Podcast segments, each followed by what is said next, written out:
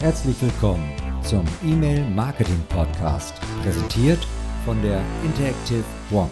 Hallo und herzlich willkommen bei einer neuen Folge des E-Mail Marketing Podcasts der Interactive One GmbH. Mein Name ist Sabrina und auch George darf ich heute wieder recht herzlich willkommen heißen. Hi George. Guten Morgen, hallo Sabrina. Ja, wir stecken ja noch mitten in den Messevorbereitungen. Der Countdown läuft, dass wir nach Hamburg fahren zu den Online-Marketing-Rockstars. Ist ja dann jetzt schon Mitte Mai, für drei Tage sind wir wieder vor Ort. Ich freue mich schon total drauf. Ist auch mal wieder was Schönes, so im Team gemeinsam was zu machen. Und weil uns ja die Hansestadt so gut gefällt, haben wir beschlossen, Ende Juni nochmal nach Hamburg zu fliegen, George und ich. George, magst du ganz kurz mal was erzählen, was uns da nochmal in den Sinn gekommen ist, was wir Ende Juni dann noch in Hamburg machen? Ja, na klar, wir sind beteiligt an dem ja, jetzt seit zwei oder drei Jahren wieder stattfindenden Webinar, beziehungsweise nein, wie Webinar, eben kein Webinar, ein Seminar. Nee, ich sag's auch immer falsch. Offline das, das muss wieder zurück äh, irgendwie in, die, in den Wortschatz. Das Wort ja. Seminar gibt es. Das ist eine Vorortveranstaltung tatsächlich in Hamburg auf einem Schiff. Und dort werden wir mit ähm, Referenten sein zu dem Thema Werbeeinwilligungen 2022. Und da werden wir eben praktische Tipps aus dem Thema ähm, E-Mail-Werbeeinwilligungen, Probleme, Bereiche, wie kann man rechtssicher E-Mail-Marketing aus der Praxis umsetzen. Das sind so unsere Themen, die wir in ein bis zwei Stunden eben dort vorstellen werden, im Rahmen der Veranstaltung mit Herrn Dr. Barr, mit der Frau Rigon äh, eben und mit der ähm, Digital Hunter ähm, GmbH ist noch mit dabei. Sehr also gut. Dr. Ähm, Stege, genau. Genau, und das ist so die Truppe dann in Hamburg. Ja, ja.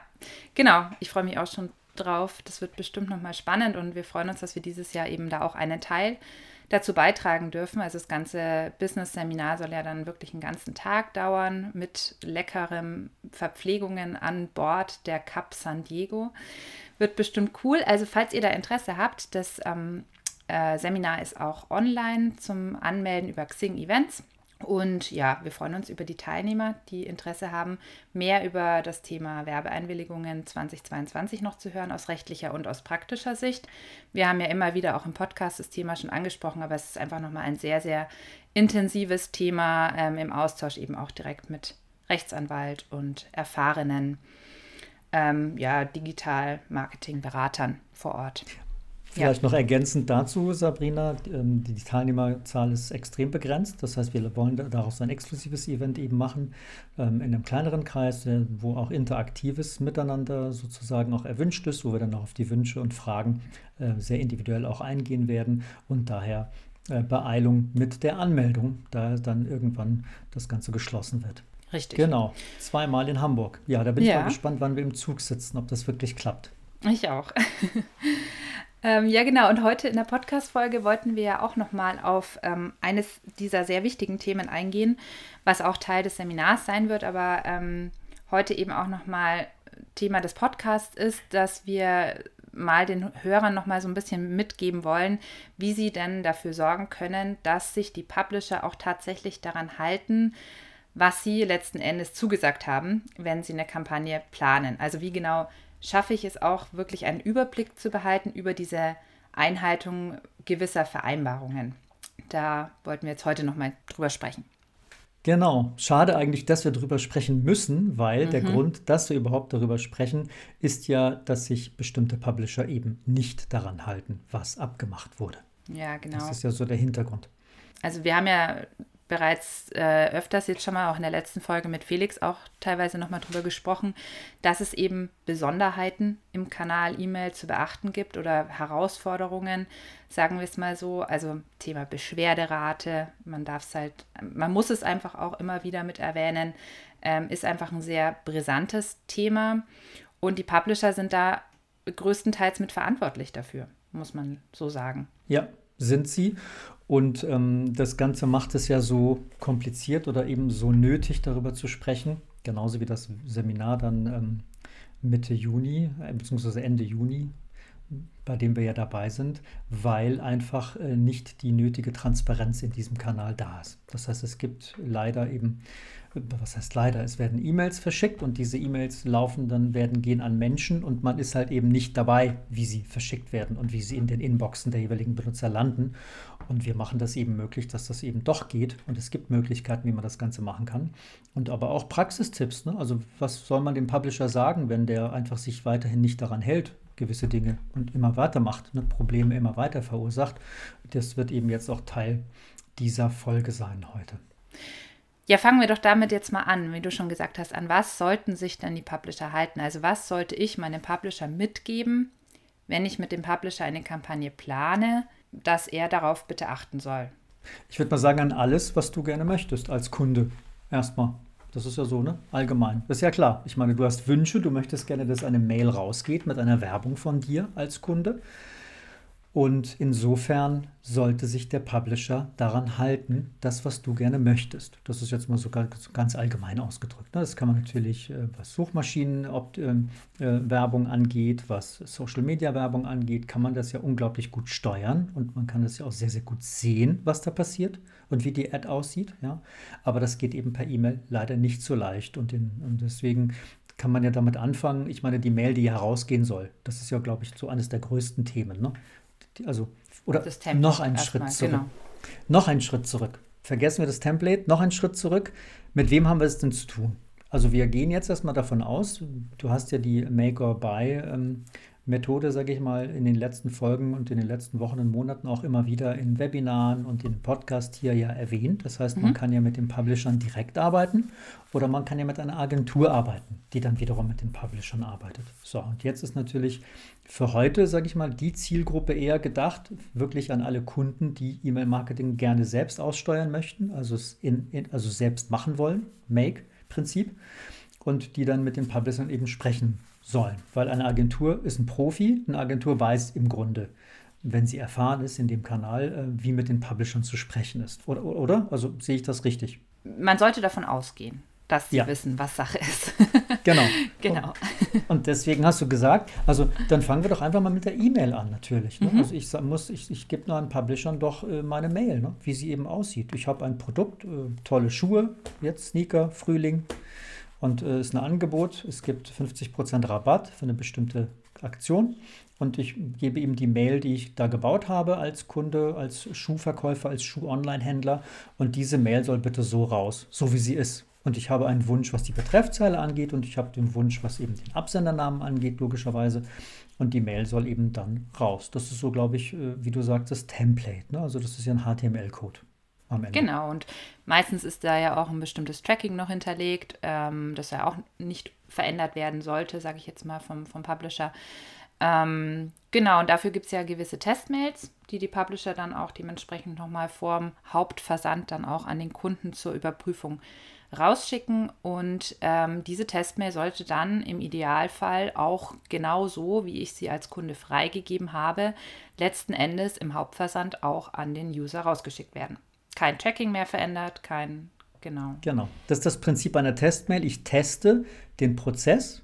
Ich teste, wie die Mail dann sozusagen aussieht, wie sie verschickt wird, wie sie sozusagen auch ankommt, weil ich kann ja als Kunde eine eigene gmxweb.de Adresse anlegen oder meine Firmenaccount-Adresse nehmen, ist ja egal. Und damit teste ich das dann. Aber leider ist genau in diesem Begriff auch ähm, die Krux, ja, und genau da liegt auch ein riesiges Problempotenzial, dass eben der, der Test dann nicht einfach erfolgreich ist und man sagt, alles klar, go. Und dann sehen alle Mails, die der Publisher oder die Publisher, Mehrzahl eben dann verschicken, genauso aus. Das ist eben genau der Punkt. Das tut es meistens leider nicht. Ja? ja? Und du hast gesagt, Betreffzeile. Was hat man sonst? Wir haben natürlich eine Mail, die rausgehen soll, Template, Betreffzeile, Absendername. Wir, wir definieren natürlich als Kunde, wann sie rausgehen soll. Ist klar, genau. meine Rabattaktion geht nur das Wochenende, also soll bitte zwischen Samstag und Sonntag verschickt werden. Das wird dem Publisher mitgegeben.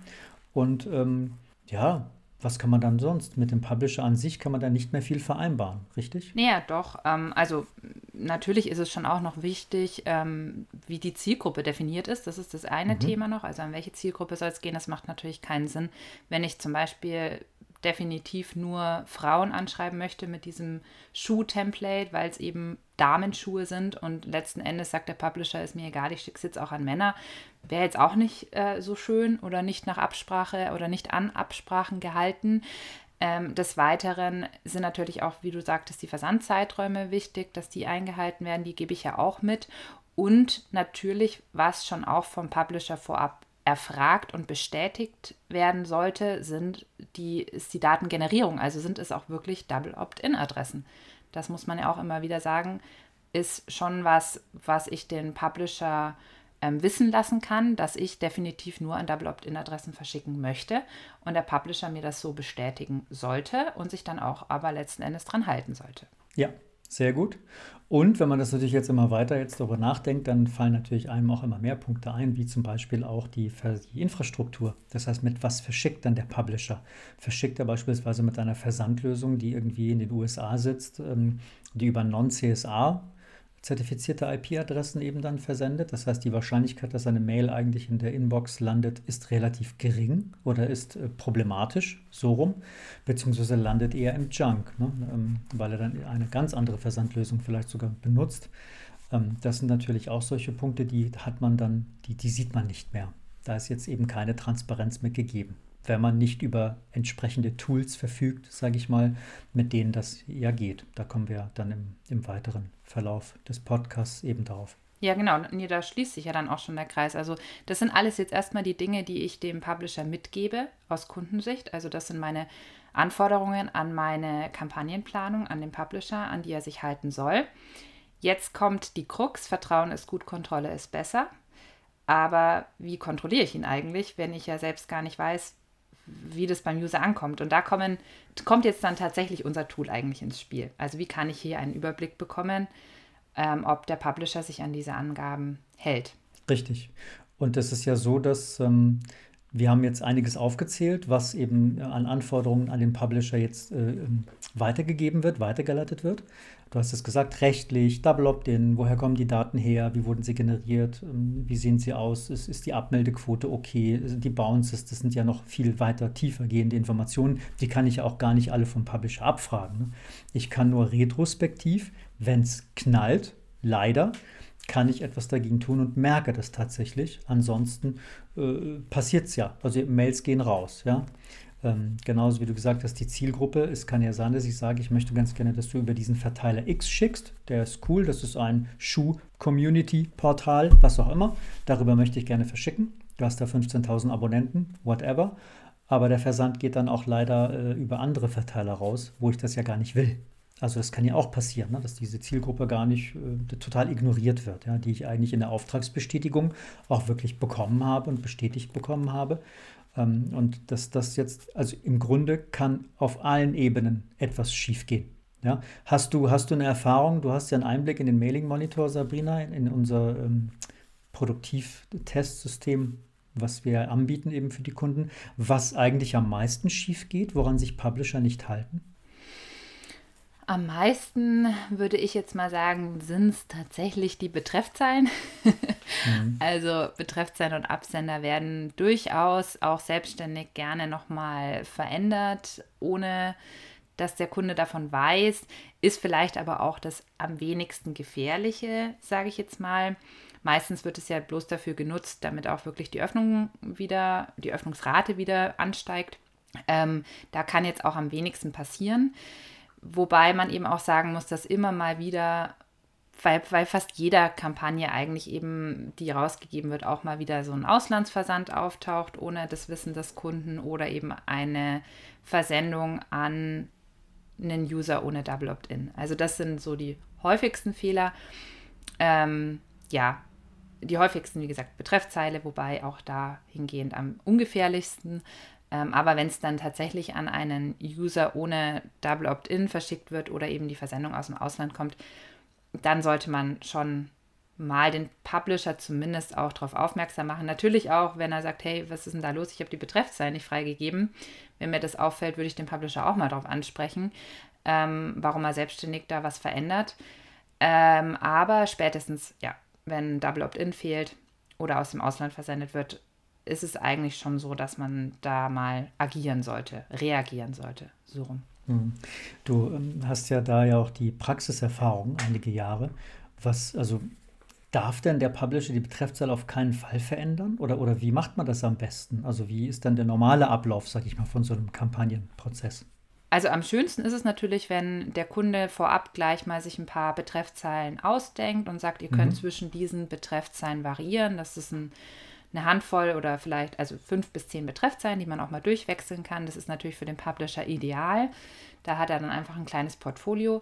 Wenn man aber merkt, dass die Kampagne stagniert, dass wir irgendwie nicht weiterkommen, dass die Öffnungen stagnieren, die Klicks stagnieren, dann halten wir Rücksprache mit dem Kunden. Was könnten wir ändern? Und der erste Schritt ist natürlich erstmal zu sagen, hey, lass uns doch noch ein paar Betreffzeilen ausdenken, gemeinsam oder sollen wir uns was überlegen? Dann schlagen wir teilweise auch Betreffzeilen vor und der Kunde sagt klar, gerne, passt so, ihr könnt es gerne ausprobieren. Das sind eigentlich die üblichen Wege, die wir ähm, mit den Kunden handhaben. Also Kommunikation im Grunde. Also man sagt, hey, so sieht's aus. Wie schaut es aus? Habt ihr weitere Betreffzeilen für uns? Das ist im Grunde der, der normale Weg, wo der Publisher dann in die Kommunikation geht und sagt, hey, das funktioniert gerade nicht so gut.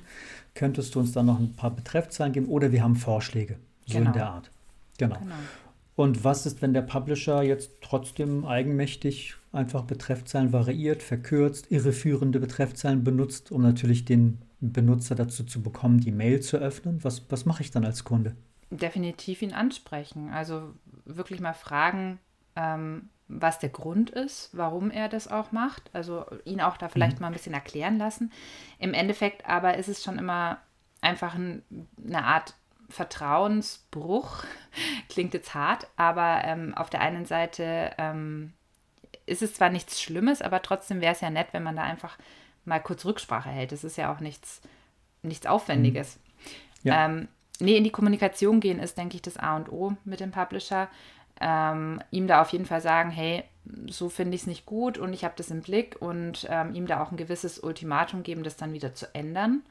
Also da einfach auch ja, weiter dran zu bleiben, drauf zu schauen, ob er sich an die Änderungen dann auch hält. Ja, das ist so unsere Empfehlung, Kommunikation. Mhm. Weil du sagtest Vertrauensbruch, das ist ja dann, wenn sozusagen die Hard Facts ja nirgendwo festgelegt sind. Aber oft sind sie ja festgelegt. Das heißt, es ist ja dann oft tatsächlich Vertragsbruch. Ja? Sogar, ich habe eine ja. Beauftragung, genau, es gibt einen Vertrag zwischen den beiden Parteien. Äh, ich schreibe in, diese, in diesen Auftrag, ja, der ja ähm, vertragliche Inhalte hat, ähm, für mit welcher Betreffzahl ich gerne verschicken will und nur damit. Mhm. Und der Publisher ignoriert das. Also ist es dann somit auch ein Vertragsbruch. Ne? Also ich vertraue ja noch nicht mal. Manchmal und oft ist es bei uns schon Vertrauen tatsächlich, weil dann der Kunde sagt, hey, ihr lasst euch schon ein paar Betreffzahlen einfallen. Ist kein Problem. Ja, das ist ja dann auch wirklich auf Vertrauen. Ähm, aber oft leider auch nicht. Ne? Und deswegen, ähm, wie du gesagt hast, man kann leider nicht ähm, feststellen bzw. nachweisen, dass der Publisher sich dann hält, nachdem man ihn gewarnt hat. Ja, man ja. muss immer wieder kontrollieren. Man muss, und da bleibt einem leider nur das Vergangenheitsbezogene anschauen, weil es einfach nicht anders geht, weil wir nicht, und das ist ja auch gut so, wir können nicht in die Postfächer der User reingucken. Ja, das dürfen wir nicht, das geht nicht, das ist nicht möglich. Und deswegen geht das nur, indem wir ganz, ganz viel testen und eben unseren Mailing-Monitor benutzen, wo Millionen von Mails jedes Jahr landen, wo wir dann im Nachhinein die Mails rausfischen und uns eben dann angucken können, wie ist die Kampagne gelaufen und wurde tatsächlich so verschickt, wie es der Kunde gerne gewollt hat. Ja, das sind ja diese Soll-Ist-Abgleiche, die wir ja dann auch anbieten. Ne? Wie, wie mhm. funktioniert das, Sabrina? Ähm, ja, bei, genau bei diesem Soll-Ist-Abgleich, den du jetzt genannt hast, ist es ja dann eine Möglichkeit der Analyse, die der Kunde bei uns beauftragen kann. Da ist es so, dass wir erstmal natürlich viel Input vom Kunden benötigen. Also was genau hat er dem Publisher alles mitgegeben? Welche Infos hat der Publisher bekommen? Werbemittel betrifft sein Absender, das sind so meistens die Basics. Und ähm, an welche Publisher hat er auch verteilt? Also da können wir dann natürlich auch nochmal überprüfen, sind denn da zusätzliche Publisher auch weitergebucht worden. Also hat der Publisher es nochmal weitergegeben, ohne das Wissen des Kunden. Das gehört auch zum Soll-Ist-Abgleich, aber da brauchen wir erstmal die Unterstützung des Kunden und der muss uns dann diese Informationen zur Verfügung stellen. Und dann vielleicht auch nochmal als Hinweis, es ist, unser Mailing-Monitor ist natürlich auch nur eine Stichprobe. Also wir haben zwar einige hunderte an Testmails da im Laufe der letzten, jetzt sind es bald schon sieben Jahre, da ähm, angelegt und es immer weiter verfeinert, ver vergrößert. Aber es ist dennoch nur eine Stichprobe. Also wir haben dann natürlich nicht den Überblick über alle 100.000 Mails, die verschickt oder gebucht wurden, sondern ähm, es sind mehrere tausend Mails, die wir dann da meistens finden über einen gewissen Zeitraum, den uns der Kunde auch nennt, den wir da auswerten und dann gleichen wir tatsächlich ab, welche Publisher wurden gebucht, welche haben tatsächlich verschickt, mit welchen Betreffzeilen wurde verschickt, welches Template wurde verwendet und ist es ideal dargestellt. Genau, das ist dann so eine Soll-Ist-Analyse. Es ist ja auch so, dass äh, es ist oder nicht so, dass dann wirklich Kunden im Ausland ähm, Unternehmen beauftragen ne, mit komischen Werbemails, die sie dann schicken sollen. Malta, Gibraltar, ähm, keine Ahnung, London oder sonst was, irgendwelche Limiteds, sondern dass eben man eigentlich bei deutschen Firmen gebucht hat, aber leider eben diese Kampagnen, diese Werbemittel man einfach weitergeben kann. Mhm. Das ist halt genau das Problem der Duplizierbarkeit, der Weitergebbarkeit unterm Radar und dann verschicken plötzlich andere Unternehmen aus dem Ausland, die eben über andere Datentöpfe verfügen, leider über rechtlich problematischere Datentöpfe natürlich. Und dann, ähm, ja, was passiert denn dann eigentlich? Also was interessiert mich, ob das jetzt ein Double Opt-in ist oder nicht als Kunde? Es geht eine Mail raus mit diesem Schuh-Template. Was kann mir passieren?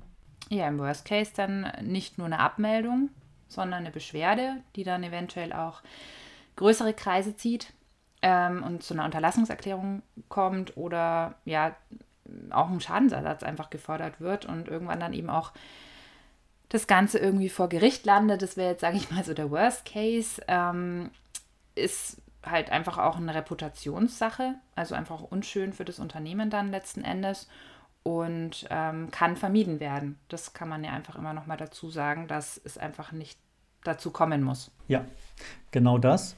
Und wir, es ist ja noch einen Schritt weiter und das fand ich auch ganz toll. Vor kurzem ähm, wurde ich eben interviewt von dem Dr. Thorsten Schwarz von der Absolute, wo es eben darum ging, ja, ein paar Insights aus dem Bereich E-Mail-Marketing eben zu geben. Und das fand jetzt eben äh, der Thorsten besonders interessant, dass da eben diese Möglichkeit existiert für diese E-Mail-Werbung mit Fremdadressen. Und da haben wir auch drüber gesprochen und wir haben auch die Erfahrung geteilt, dass viele Unternehmen sagen, so what?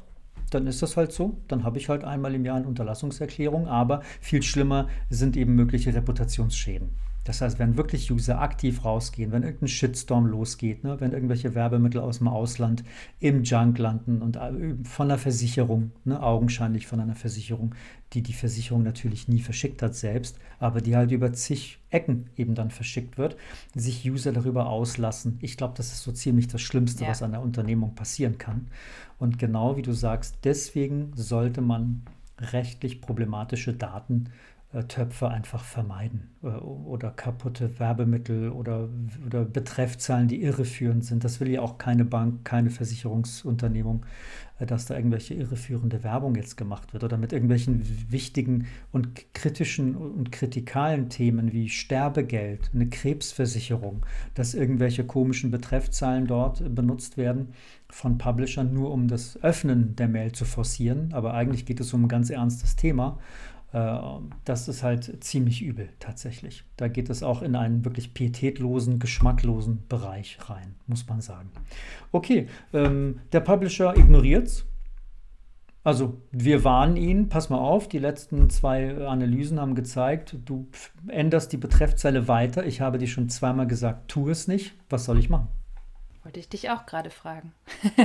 Was würdest du den Kunden empfehlen? Also ich würde auch sagen, ähm, man kann ihm ja erstmal ein Ultimatum geben um sich zu bessern, um das Ganze mhm. eben wieder zu beheben und wieder, ähm, ja, rückwirkend, man kann es natürlich nicht, nicht, ähm, na, wie heißt es, also wie, wie, zurückführen. Also es ist dann mhm. passiert mhm. letzten ja. Endes. Ähm, man kann einfach weiter monitoren, dass es nicht wieder tut. Wenn das Ultimatum natürlich nicht eingehalten wird und die Probleme weiterhin bestehen und auffallen, dann kann man eigentlich nichts anderes tun, als den Publisher definitiv ausschließen, keine weiteren Kampagnen mehr über ihn zu buchen, beziehungsweise wenn irgendwas schon gebucht wurde, das Ganze noch zu stornieren. das ist, denke ich mal, für den Publisher schon mehr oder weniger die größte Strafe eigentlich auch. Ich meine, das bedeutet bei ihm Umsatzeinbrüche, Aufträge, die nicht weiter folgen und letzten Endes spricht sich ja vielleicht auch irgendwie rum, ist für den Publisher vielleicht auch nicht unbedingt ein schönes Image, was er dann da bekommt. Insofern, ähm, ja, sollte er da vielleicht doch lieber Besserung in Aussicht stellen und ähm, auch wirklich handeln, wenn er einen Fehler begangen hat. Dass man das nicht rückgängig machen kann, ist halt eben der, der wesentliche Charakter von, von dem E-Mail-Marketing. Ne? Das heißt, man kann immer noch monatealte Mails aus dem Posteingang rausholen, die sind da, die sind persistent, die existieren, die werden, die löschen sich nicht einfach, wie jetzt eine Facebook-Ad, die einfach nicht mehr ausgesteuert wird und nicht mehr kommt. Das war's. Ähm, und das ist eben das Üble. Und, ähm, aber du hast vorhin gesagt, das ist eine Strafe für den Publisher. Aber es ist ja auch oft eine Strafe, eine Strafe für den Kunden. Ich meine, wir hören ja oft die Aussage, mhm. ja, aber der hat doch so viele tolle Leads gebracht. Ja, ja. Was antworten wir dann darauf? Das ist wieder das Thema Balance halten. Also natürlich kann ich als Kunde entscheiden, okay, mir sind die Leads wichtiger als die Beschwerde oder meine Reputation, dann ist es deine Entscheidung und dann bucht den Publisher weiter. Das können wir dann vielleicht nicht für gut beheißen, aber wenn es eure interne Entscheidung, Unternehmensentscheidung ist, dann soll es so sein. Es ist immer eine Abwägungssache. Leads versus Beschwerden. Ähm, da kommen wir nicht drum rum um das Thema und letzten Endes ist es dann aber eine Unternehmensentscheidung. Ja, und wir bewegen uns dann immer, also das ist halt immer dieser typische Kreis, ne? dieses wirklich Plan, Do, Check, Act. Das heißt wirklich plane, setze um, wirklich deinen Plan mit den Publishern, mach das, überprüfe sie, das ist halt ein sehr, sehr wichtiger Punkt und handle dann. Ne?